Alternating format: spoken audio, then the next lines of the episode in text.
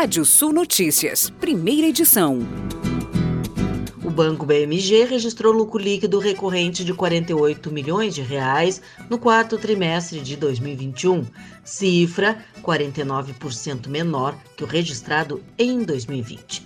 O retorno sobre o patrimônio líquido médio do banco atingiu 5% entre outubro e dezembro de 2021 queda de 4,9 pontos percentuais em relação ao mesmo período de 2020.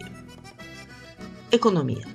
O ministro do Desenvolvimento Regional, Rogério Marinho, informou ontem que a pasta lançará, em março, edital voltado para regularização fundiária e pequenas reformas em habitações, como parte das ações do programa Casa Verde e Amarela.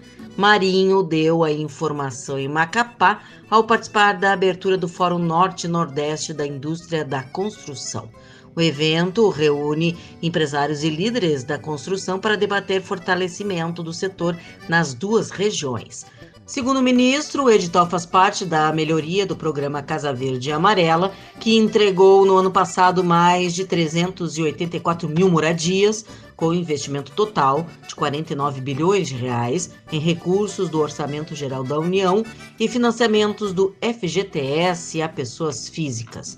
Aos empresários, o ministro disse que o governo estima que, atualmente, cerca de 20 milhões vivam em moradias irregulares no país.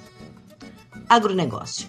Os Emirados Árabes já são um mercado consolidado para o Brasil no setor de carne de frango, bovina e de açúcar. A balança comercial do país com os Emirados teve superávit de mais de 1,3 bilhão de dólares em 2021, alavancada principalmente por estes três produtos.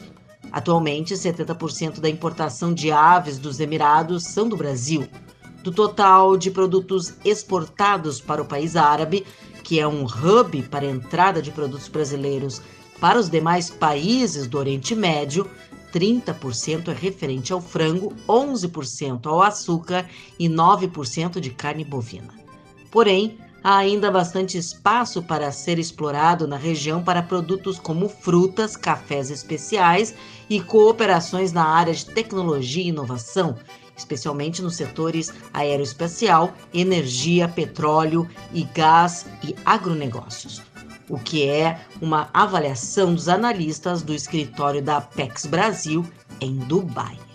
A primeira Expo Seara em Passo Fundo, no Rio Grande do Sul, aconteceu na última quarta-feira com a participação de cerca de 700 pessoas. O foco do evento foi divulgar o que há de mais atualizado no mercado de tecnologias para avicultura.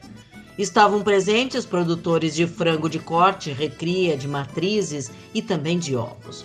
Mais de 30 empresas parceiras expondo produtos, com cerca de 180 profissionais da área, promovendo a melhoria do campo para os avicultores.